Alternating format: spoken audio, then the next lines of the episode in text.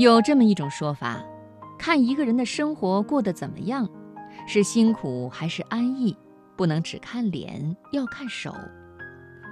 我想我们的身边总有那么一双手，可能粗糙，但是它撑起的是一个家。接下来的读心灵，我们来说说手的故事。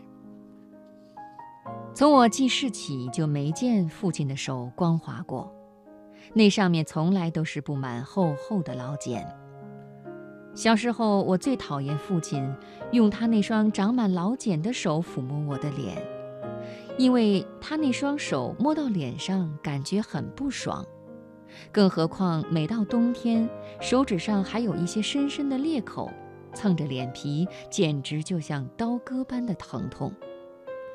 那时候，我听母亲说，父亲在乡镇的建筑工地干活。因此，在家里我很少见到父亲。即使有时候他回家，也是深更半夜。那个时候，我早已进入甜蜜的梦乡。一天晚上，我正梦见父亲用双手把我高高托起，突然感觉脸上好像被什么东西刺了一下。睁开惺忪的眼睛一看。原来是父亲用他那双长满老茧的手正在抚摸我的脸。父亲看见我被惊醒，歉意地对我笑笑说：“孩子，是不是老爸的手弄疼你的小脸儿了？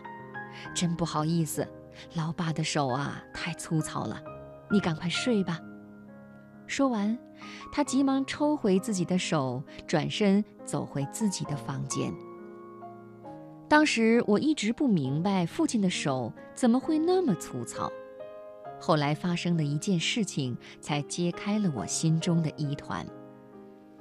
那是一个刚入冬的周末，我正在家里写作业，父亲工地上的一个叔叔心急火燎地到我家报信说，父亲从脚手架上掉下来摔伤了。母亲听到这个消息，差点昏倒。那个报信儿的叔叔急忙上前扶住了母亲，并且一再安慰她说：“父亲只是腰部摔伤了，并无大碍。”我和母亲急匆匆赶到父亲所在的工地，工地上的工人们正把父亲放到一个平板车上，准备送医院。大冷的天，父亲疼得额头上直冒汗，我和母亲看到父亲痛苦的样子，都难过的流下了泪水。我这才明白了父亲的工作有多苦，才明白了父亲的手为何那么粗糙。原来他的手一天要摸几千块砖头，而且那些砖头都是用水浸过的。父亲为了节省几块钱，从来不舍得买手套，因此他的手常常被砖块磨破，手变得粗糙和裂口太多就是必然的了。那天虽然是刚入冬不久，但北方的天气已经冷飕飕的。父亲是由于劳累过度，又加上天气冷，才不慎一脚踏空，从脚手架上掉下来的。看着躺在病床上睡熟的父亲，我第一次情不自禁地拿起父亲的手，放到我的脸上摩擦。父亲被我的这个动作弄醒了。他看到自己那双长满老茧的手放在了我的脸上，就像做错了事情似的，急忙往回缩。我却紧紧抓住那双手，不让他从我脸上移开。父亲见我这样，脸上满是喜悦，而我的眼里却含满了泪花。养好病的父亲不顾我和母亲的反对。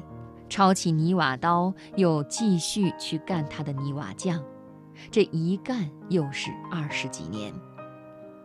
现如今上了年纪的父亲已变得弯腰驼背，腿脚大不如从前灵活，忍痛割爱离开了他心爱的建筑行业。但父亲却没有让他那双灵巧的双手歇息。现在，父亲又学会了炒一手好菜。不管什么菜，经他那双灵巧的手一折腾，都变成了色香味俱全的佳肴。每次父亲做的菜，我都胃口大开。